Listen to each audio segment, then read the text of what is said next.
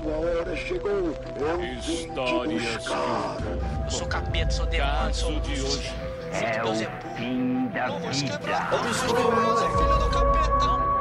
31 Dias de Horror com JP Martins. Pra quem não sabe, o 31 Dias de Horror não é o meu primeiro podcast sobre filmes.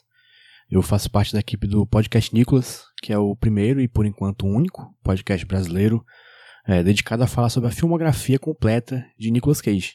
O que parece ser uma ideia bem besta, falar de todos os filmes de um ator específico, e, e é mesmo. Principalmente quando esse ator é o Nicolas Cage, que é um cara que tem mais ou menos 100 créditos de ator no seu nome. Mas o que isso tem a ver com esse podcast agora? Isso tem a ver que Regresso do Mal, que é o filme que eu vi, de 2015, eu só vi por causa do senhor Nicolas Cage. Como eu tinha que gravar o episódio do, de Halloween do podcast Nicolas, eu aproveitei para matar dois coisas numa caixa d'água só. Então, ontem à noite eu gravei o episódio do Nicolas, que sai dia 31, para quem quiser ouvir. E até hoje, quase 24 horas depois, eu ainda não tenho muito o que falar desse filme, que é perfeitamente medíocre.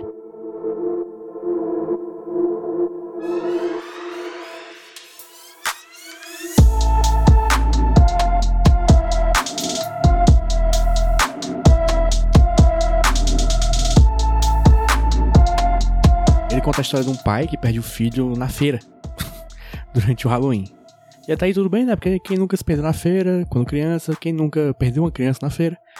Mas o problema é que essa criança não voltou, porque ela foi levada por uma presença encapuzada e talvez por um urubu também. Daí o filme se desenrola nessa, o menino sumiu, um ano depois não voltou ainda, o casamento dos pais foi destruído por causa disso, e essas coisas que acontecem nesse tipo de, de ocasião.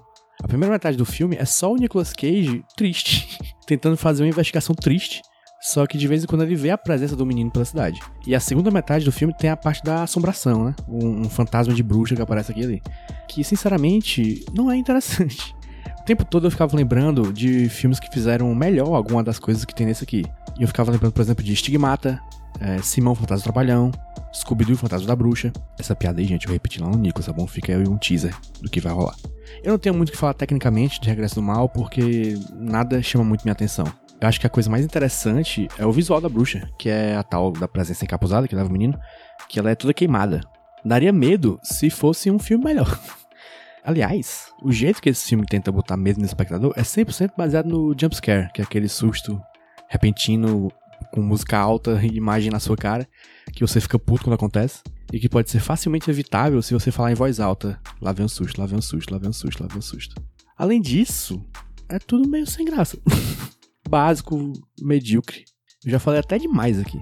Depois houve o episódio 69 do podcast Nicolas, que lá teve mais gente falando e ficou mais legal.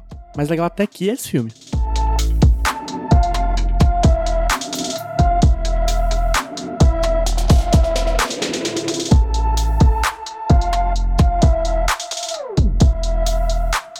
Sou JP Martins e eu decidi que em outubro eu ia ver um filme de terror por dia e também fazer um desenho para cada filme desses.